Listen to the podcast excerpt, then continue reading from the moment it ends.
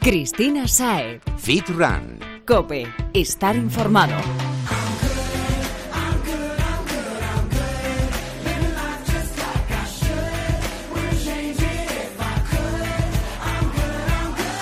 Muy buenas y bienvenido Fitrunner a un nuevo programa de Fitran Cope, tu espacio de fitness, running y nutrición deportiva favorito. Y sí, sabemos que es tu preferido porque aquí no te vamos a soltar el rollazo con lo que han hecho Mengano, Fulano, ni con las tropecientas carreras que habrá este fin de semana, no.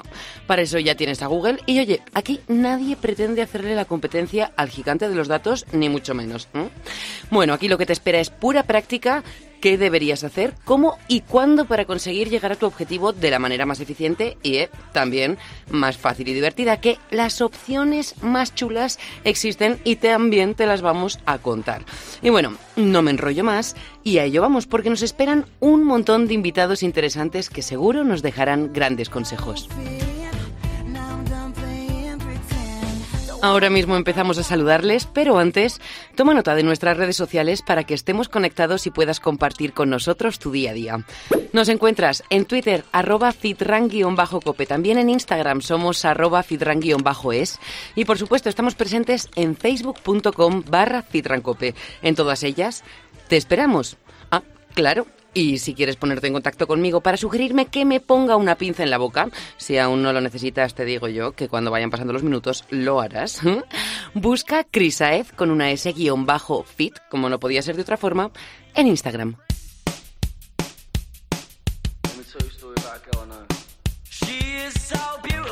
Y ahora sí arrancamos y lo hacemos hablando de eso que hacemos a diario, que es comer, ir a la compra y bueno, si sois como yo también pasar horas leyendo etiquetas en los supermercados, porque aquí el asunto es que, como sucede con la mayoría, ya no solo de alimentos, sino de cuestiones en general, escuchamos una cosa y la asumimos, pero en realidad poco sabemos de las razones por las que eso que hemos oído y creído es verdad o no lo es, que también hay muchos casos en los que nos cuelan el bulo.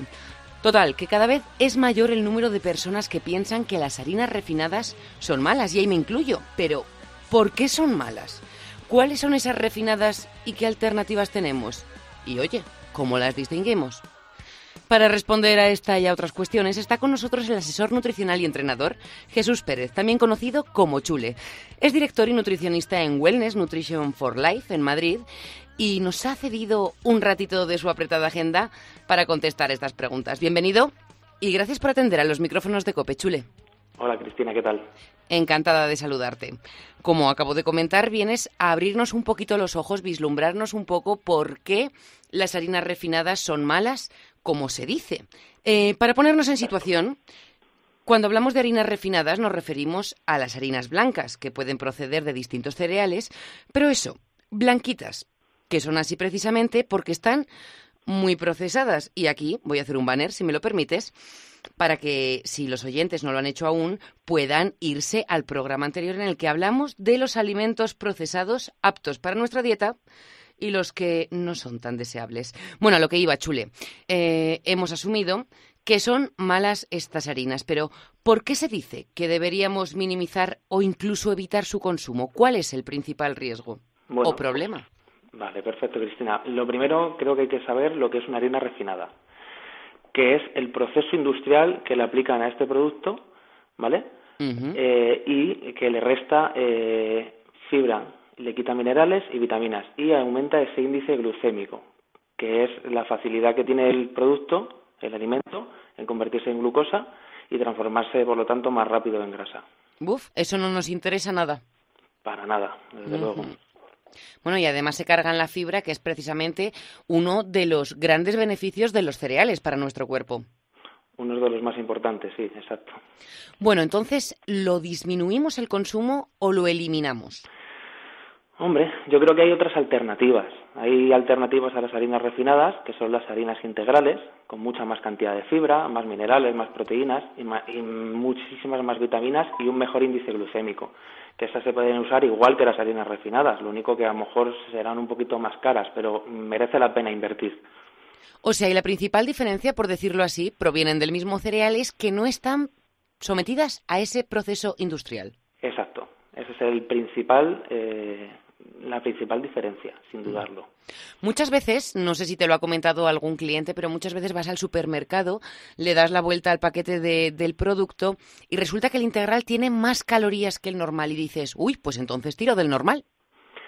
Mm, bueno, es que todo no es eh, la cantidad de calorías que aporta eh, un producto, un alimento. También tenemos que mirar los, eh, los ponentes que crean ese alimento. O sea, eh, si un producto tiene menos calorías pero tiene muchísimo más azúcar, es más perjudicial que un producto que tiene más calorías con menos azúcar. Eso está claro. está claro. O sea, que no nos debemos dejar cegar por las calorías. Para nada, para nada. No es es un error completo. Bueno, has mentado las harinas integrales, pero ¿tenemos alguna otra opción para sustituir a las refinadas? ¿A las refinadas? Sí. Sí, hay harinas de legumbres, que también es muy interesante. Eh, las harinas de, de quinoa, de avena, de coco, son muchísimas alternativas las que hay a las refinadas y sobre todo a la más eh, a la integral de trigo que es la que más se usa también. ¿Cuál sería la más recomendable bajo tu punto de vista? Bajo mi punto de vista, sí. es que ahí entro un poquito en pensamiento. Es que a mí las harinas las utilizo muy poco, ¿vale? Las utilizo muy poco en los, los planes nutricionales que doy, pero si quieres que aportar un cereal, yo prefiero el cereal entero siempre, muchísimo mejor. Una, un cereal de avena, una quinoa, un salvado, algo de eso, sería interesante. Si quieres utilizar harinas, pues las integrales, las que te he dicho antes, las de coco, para hacer bollería y eso serían muchísimo más eh, recomendadas que, cualquier otra refinada. Pero en cualquier caso, para consumir cereales, la recomendación de Chule es grano entero, bien sea un copo de avena o bien sea un grano de arroz. Pensamos en harina, ¿no? Y la relacionamos rápidamente pues, con el pan, la bollería y otros dulces, que al final no es que compremos un paquete de harina para nuestra casa, es que ingerimos productos que están elaborados con ella, ¿no? Pero también están presentes en más alimentos que consumimos habitualmente y que no asociamos tan fácilmente con la harina. Por ejemplo, la pasta, que además es muy común en dietas. Sí, es muy común, es muy común en dietas, sobre todo para gente deportista también, que la utiliza como fuente de energía y eh, es también recomendable utilizar las pastas integrales, eh, sin dudarlo. Y eh, creo que también hay otras alternativas a la pasta normal. ¿Por ejemplo? Las pastas de lentejas, de guisantes, de legumbres, lo que te he dicho antes también. Es, creo que hay alternativas. O sea que aquí lo importante es encargarnos de que sea o integral o de otro mm, tipo de alimento que no sea cereal, porque a estos los someten a unos procesos demasiado mm, indeseables para el producto y por ende para nosotros. Sí, y también el problema es que eh, en la industria de la alimentación tenemos otro problema muy, muy serio. Es que cuando vemos un producto integral, eh, tenemos que darle la vuelta y ver eh, los componentes. Eh, un producto integral con un 20% ya te pueden poner una etiqueta de que es integral y lleva un 20% de harina integral. El resto es una harina refinada. O sea, hay que tener muchísimo ojo también con eso. Incluso en las panaderías, porque salió un estudio hace un par de semanas que solamente el 35% del pan que se vende en panaderías como integral, o bien sea pues de espelta o de centeno, lo que sea, eh, solamente el 35% lo es de verdad al 100%, el resto está mezclado con harinas refinadas. Exacto, es mucho más económico para ellos. Eh, es así, al final es un negocio, es una triste pena. Creo que sería recomendable que todo el mundo pusiera la realidad en las etiquetas y que estemos atentos de lo que compramos. Es, es mirar por nuestra salud al final es lo más importante. Que eso que decía al presentarte de pasar horas mirando las etiquetas no es ninguna tontería, sino que al final nos va a ahorrar tiempo en salud. Ninguna, ninguna tontería. Eh, la industria de la alimentación al final es un negocio y intentan venderte lo que más se produce también. Entonces, bueno, ahí estamos nosotros para saber elegir, porque la alimentación, bajo mi punto de vista, es saber elegir y entender el por qué estamos comiendo ciertas cosas. Creo que leer y aprender todo lo que es ah, temas de nutrición es al final invertir en salud a la larga. Desde luego. Hemos dicho lo que debemos buscar, que son los integrales, los de legumbres, el grano entero. Pero Chule, ¿qué es, bajo tu punto de vista, aquello que hay que mm, eliminar sí o sí? Esos productos en los que no hay fallo que no van a ser buenos para nuestra salud. Referente a, las harinas. Por eh, supuesto. Vale, Pues mira, yo creo que todo lo que sea que esté refinado, por supuesto, los panes blancos, la bollería industrial, eso hay que quitarlo completamente. Eh, los productos muy procesados también, ya que no solamente tienen las harinas refinadas, sino un montón de productos que no son nada buenos para la salud.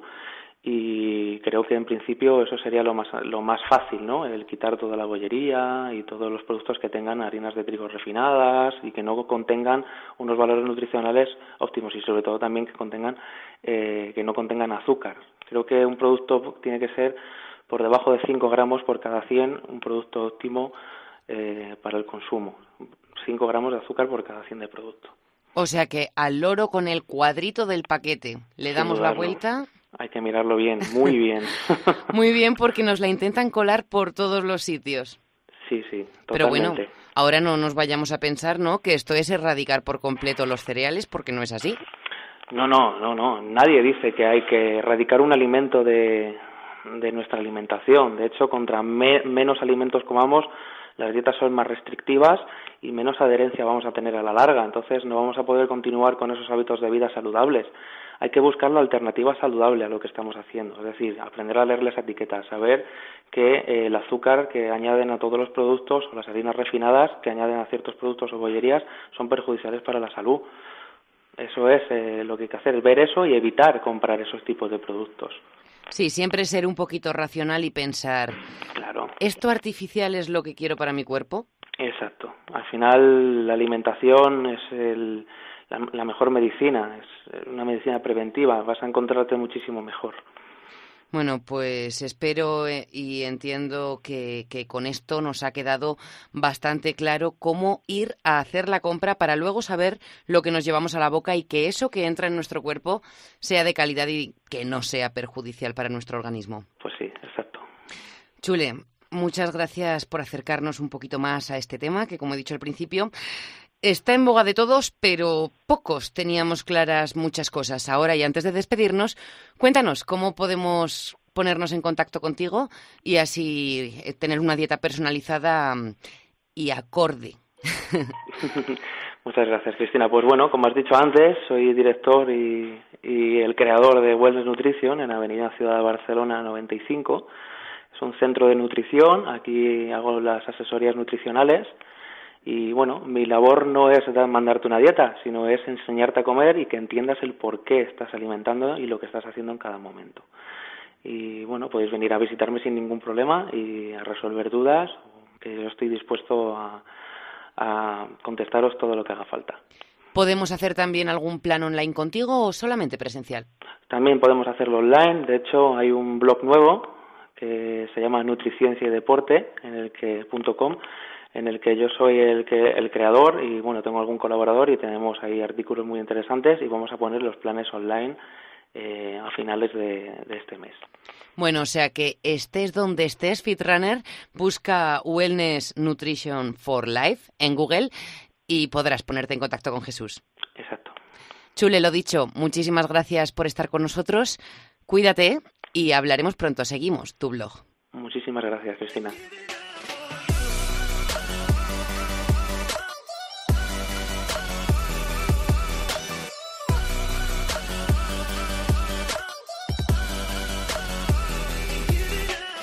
Aunque el frío y la lluvia hagan que no nos demos casi ni cuenta de ello, lo cierto es que estamos en plena primavera y tenemos el verano a la vuelta de la esquina. ¿Qué significa esto? Pues que antes de lo que podamos imaginar, y así, de la noche a la mañana, llegarán el calor, las mangas de camisa y el embriagador sol que nos engancha y anima a pasar más tiempo al aire libre. Para muchos, algo que se junta con una pereza tremenda encerrarse en un gimnasio para entrenar. ¿Soluciones? Muchas. Vamos a hablar con el entrenador Víctor Herrero, que no para y desarrolla la mayor parte de su actividad al aire libre. Y ojo, lo hace tanto en invierno como en verano. Vamos a escuchar qué opciones nos trae para seguir construyendo nuestro cuerpo y cultivando nuestra mente bajo el aire fresco. Víctor, bienvenido y gracias por acompañarnos. Hola, buenas tardes, Cristina, ¿qué tal? Encantada de saludarte. Vamos a ver, Víctor. Eh, ¿Al aire libre podemos conseguir cualquiera que sea nuestro objetivo? Quiero decir, tanto tonificar como mm, ganar volumen o estaría más indicado para algo en concreto? Por supuesto que sí, Cristina. Lo único que tenemos que asegurarnos es que esté bien planteado el entrenamiento, ¿vale? A ver, un gimnasio nos, lo que lo bueno que tiene es que nos da ventajas en cuanto a material, en cuanto a aspectos sociales, si nos queremos relacionar con más personas, pero eso tampoco también lo podemos tener en el aire libre si salimos a entrenar con algún amigo o algún familiar. o incluso grupos. Por supuesto, sí, sí. Entonces sí que nos va a servir para cualquiera que sea nuestro objetivo. Sí, pero con el matiz de que esté bien planteado el entrenamiento. Me explico y desarrollo, ¿vale? Bien, pues si nuestro objetivo principal es aumentar de masa muscular, pues tenemos que llevar también una dieta eh, adecuada, ¿no? Y no solamente tendremos que salir a correr, que está, está bien, sino que podremos entrenar con nuestro propio peso corporal. Y entonces eso, la importancia del entrenamiento y por supuesto la importancia de la alimentación. O sea que son muchos factores que debemos sumar, pero si hacemos las cosas como debemos, entrenando al aire libre, vamos a conseguir nuestro objetivo, sea cual sea. Por supuesto que sí. Bueno, has dicho que es importante cómo se plantea para conseguirlo. Se puede, pero con matices. Bueno, ¿cómo plantearíamos o cuáles serían los rasgos principales a tener en cuenta si nuestro objetivo, vamos poquito a poco, es la definición y tonificación? Mm, vale. El entrenamiento debe de ser lo más individualizado posible. Aquí voy a dar unas pautas a nivel general, pero después también tenemos que cogerlo con pinzas, ¿vale? Eh, para eh, tener unas pautas generales para perder grasa, y para mostrar el six pack este verano, pues es importante realizar eh, por lo menos, por lo menos, tres entrenamientos específicos de cardio durante la semana. Y también tenemos que eh, entrenar nuestra masa muscular con ejercicios como por ejemplo con TRX, que es un, un aparato que podemos encontrarlo en cualquier centro deportivo y, y, la verdad es que es bastante interesante para poder entrenar nuestra musculatura en, en el aire libre, ¿no? Bueno, y además es asequible, no pesa y podemos llevárnoslo a cualquier sitio. Por supuesto, por supuesto. Que tenemos un viaje o nos vamos de vacaciones, perfecto, lo metemos en la maleta y lo podemos transportar y no tenemos excusas para entrenar en vacaciones. Qué gozada. Y, y, lo más importante también que tenemos que tenerlo en cuenta es que tenemos que movernos. Estamos en una sociedad muy sedentaria. Tenemos que movernos, tenemos que caminar. Hay aplicaciones para el móvil como por ejemplo eh, Runtastic o como por ejemplo Samsung Health. Hay muchas aplicaciones que te cuentan los pasos que haces a lo largo del día y como norma general tenemos que tratar de eh, aumentar los 10.000 pasos de, a lo largo del día, ¿vale? Es una aplicación que después eh, durante el día te contabiliza todos los pasos y te da los pasos que has dado al final del día. Entonces, eh, la OMS nos recomienda dar más de 10.000 pasos. Yo recomiendo dar un poquito más, un poquito más, ¿vale? Para mantener una salud óptima y para ayudarnos a, a quemar calorías y como consecuencia a perder un poquillo de grasa. Un poquito más que podrían ser 12.000 pasos o así. Sí, sí, sí. Sería, sería interesante, de ahí para arriba. O sea que tres sesiones de entreno a la semana utilizando herramientas como el TRX y moviéndonos a diario, que ya vale, de apoyar el culo en la oficina, en el sofá y etcétera. Sí, sí, sí, sí, por supuesto. ¿Alguna otra pauta para este objetivo nuestro de la definición de la quema de grasa?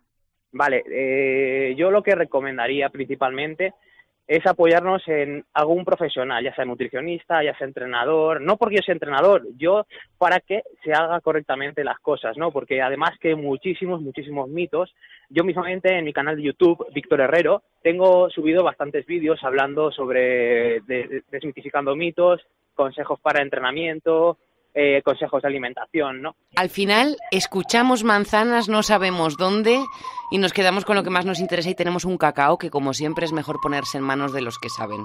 Claro, a día de hoy hay muchísima información, vivimos en la era de Internet, todo el mundo puede subir contenido a las redes sociales, a Internet, entonces lo que ocurre es que la información, al no, no estar contrastada, pues eh, difiere un poquillo con lo que es la realidad.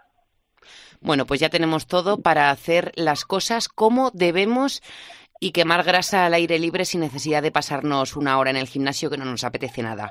Ahora bien, para el objetivo de ganar masa muscular, que quizá, sobre todo los hombres, puedan verlo más complicado, ¿no? Eso de desarrollar músculo al aire libre, sin hierro. ¿Qué nos recomiendas? ¿Cómo lo hacemos? Porque nos has dicho que se puede. Por supuesto que se puede. El objetivo, Cristina, es dar el estímulo, el estímulo que necesita el músculo para crecer, ¿vale?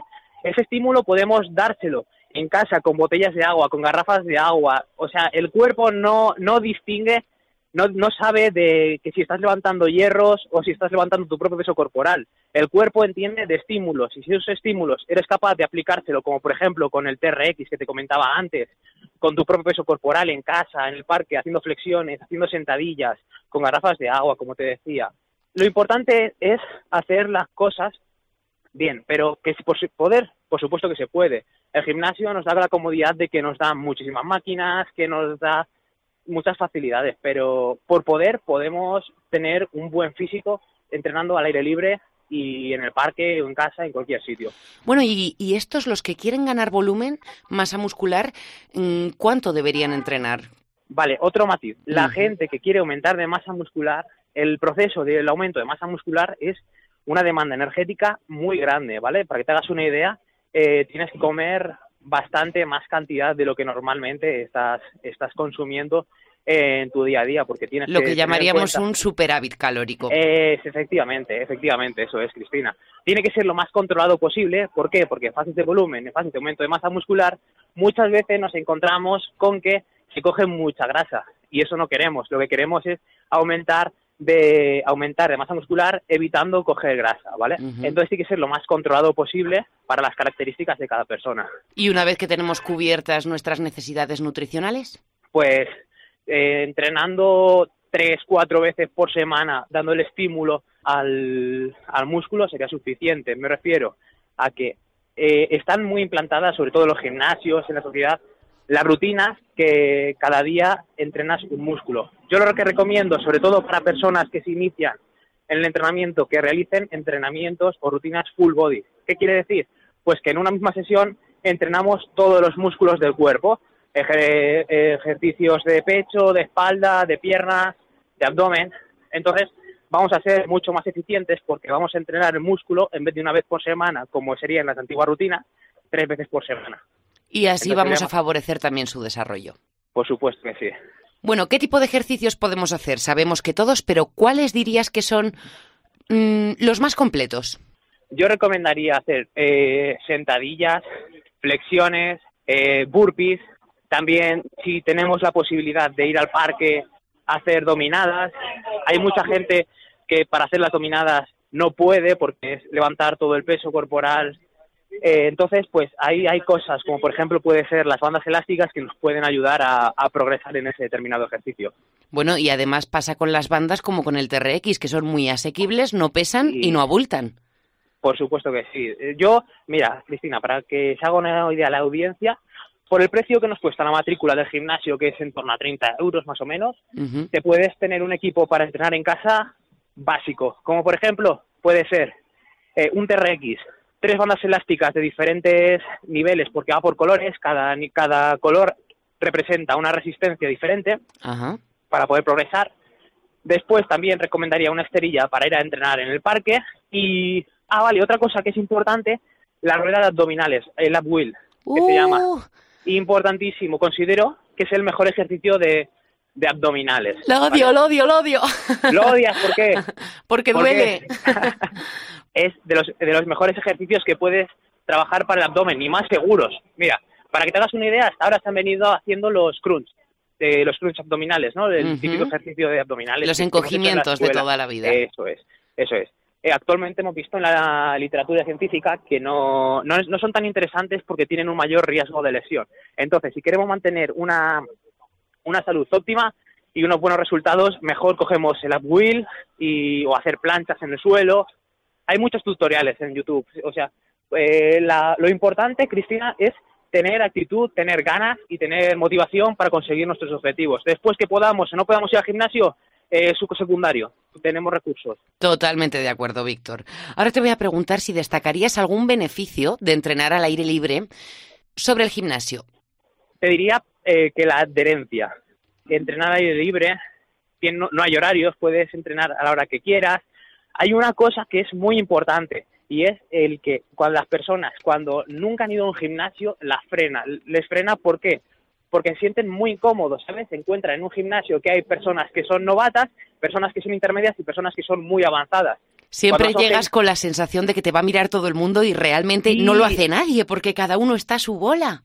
Eso es, eso es, una sensación de inferioridad respecto al resto de individuos que hay en el gimnasio. Entonces, eso es una de las cosas que más frena a, a las personas. Entonces, en el aire libre tú sales a correr, tú sales a entrenar en la calle, sales a moverte y tú vas a tu bola, nadie te mira y tú te sientes cómodo. Y eso es lo que queremos. Lo que queremos es que la gente disfrute cuando está haciendo actividad física, para que vuelva a hacerlo, para que vuelva a hacerlo día tras día. Y una vez que, y una vez que, han pasado un determinado tiempo y hemos hecho las cosas bien, ver los resultados que estarán ahí seguro. Oye, ¿y, y, y a ti qué es lo que más te gusta del entrenamiento al aire libre? ¿No?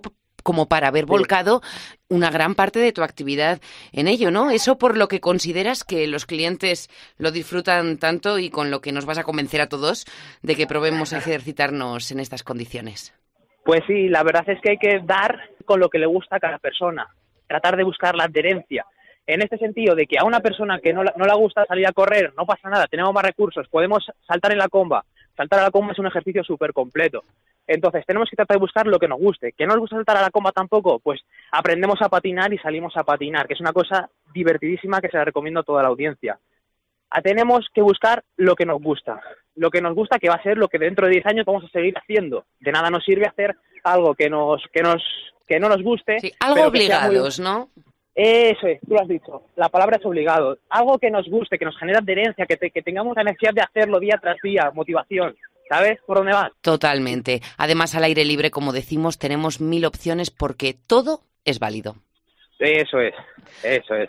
Bueno, Víctor, ha sido un placer hablar contigo y que nos hayas dedicado este ratito de tu tiempo. Y ahora dinos, antes de despedirte, eh, ¿cómo podemos ponernos en contacto contigo? ¿Dónde te encontramos? Pues el contacto directo sería por vía web, www.victorherreroentrenamiento.com o eh, también soy bastante activo en las redes sociales, en Instagram y sobre todo en YouTube, ¿vale? Que voy a retomar ahora la actividad de seguir subiendo vídeos, seguir subiendo contenido para ayudar a las personas a que, a que consigan sus metas. Y también estoy enfocado en, en este tema, en el entrenamiento para todo el mundo, entrenamiento que sea fuera del gimnasio. Ideal, porque ahora mismo lo que vende es la imagen, que es como más claro nos queda todo. Sí, sí, sí, sí. en Instagram soy eh, Víctor Herrero, arroba Víctor Herrero, y en YouTube soy Víctor Herrero también. Pues entonces no hay fallo. Víctor Herrero, te encontramos simplemente googleando. Muchas gracias y hasta A pronto. Ti, Cristina. Adiós, adiós. Cristina Saez. Fit Run. Cope. Estar informado. Tras tanto ejercicio se me ha abierto el apetito y creo que no hay mejor momento que este para que escuchemos a la Fitrunner que va a compartir su receta healthy esta semana con nosotros.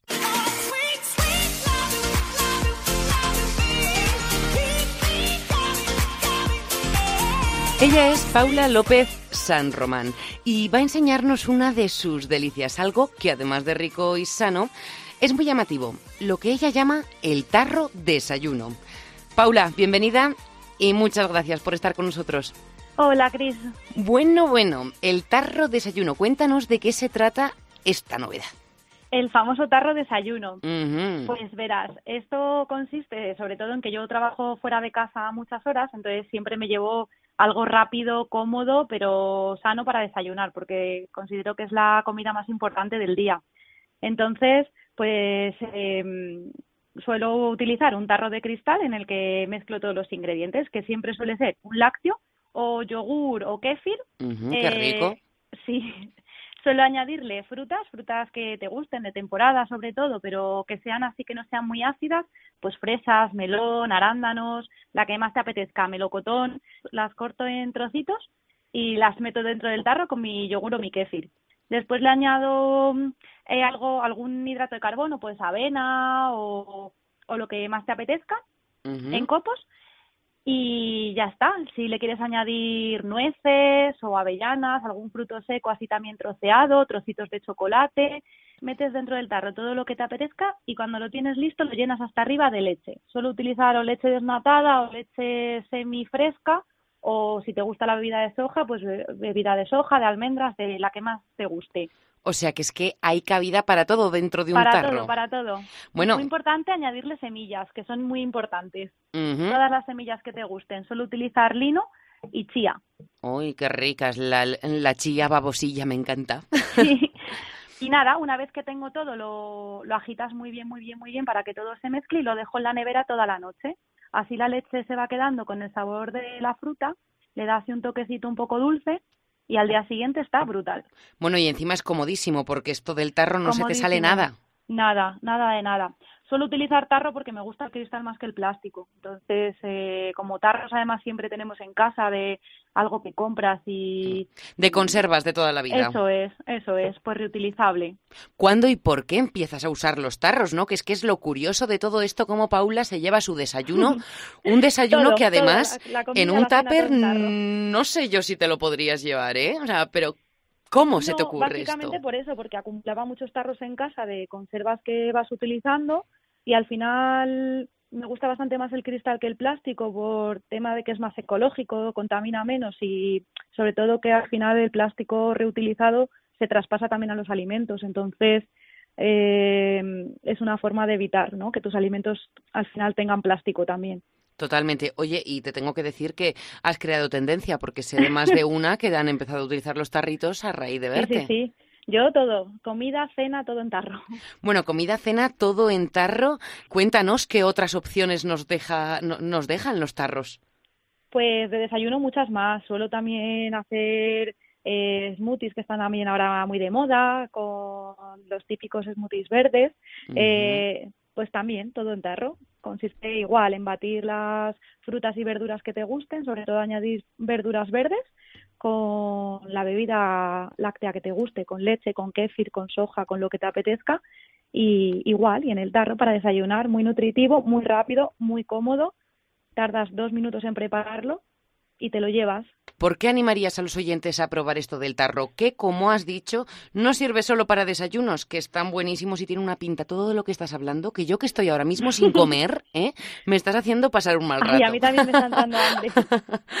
bueno, que sirve para todo. ¿Por, por qué deberíamos probar esta, esta opción?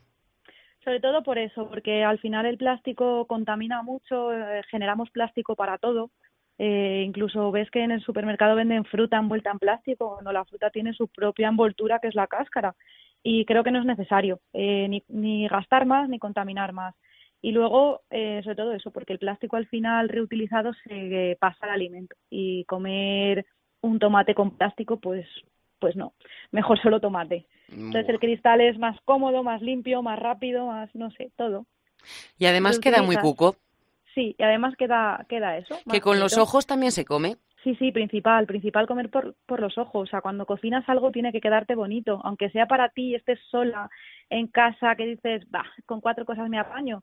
Tiene cuatro que cosas bonito. pero bien puestas. Eso es, porque al final es verdad que comemos con la vista y te llenas mucho antes, eh, te gusta mucho más y al final, oye, que comer es un placer, pues placer para todo. Totalmente, Paula. Muchísimas gracias por compartir esta idea. De nada. Esta idea con nosotros. Espero que, que os animéis a utilizarlo.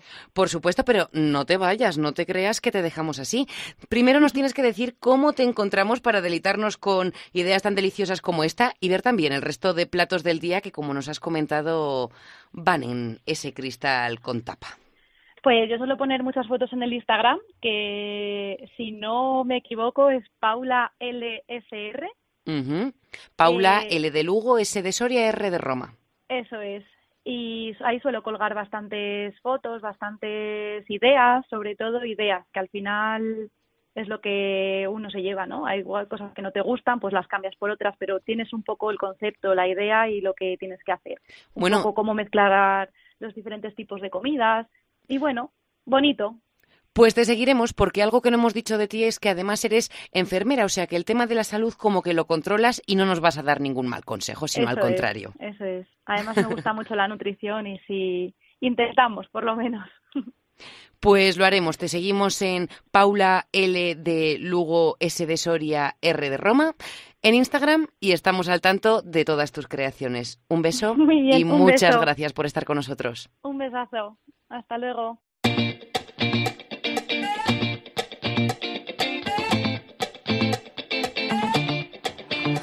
Tras este baño culinario, es hora de cambiar al modo alumno. Ha llegado el momento de la lección de nuestro teacher, Alberto Moreno.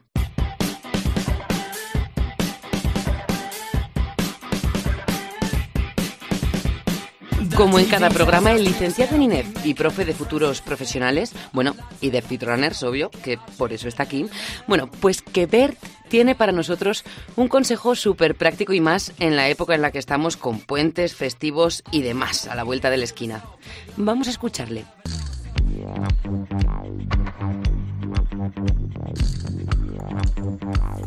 Hola Fitrunners, hola Cristina. Esta semana vengo a hablaros un poquito de cómo organizar nuestro entrenamiento cuando se acercan fechas de tan obligado descanso, como por ejemplo las que hemos eh, vivido ahora en Semana Santa y las que vienen ahora con los puentes que se nos presentan por delante. Y es que la clave está en ser un poco previsores y programarnos bien, ¿vale? Olvidaros de coger y meternos palizas extras eh, aumentando la duración de las sesiones tanto antes como después de esa jornada de descanso de la que vamos a disfrutar.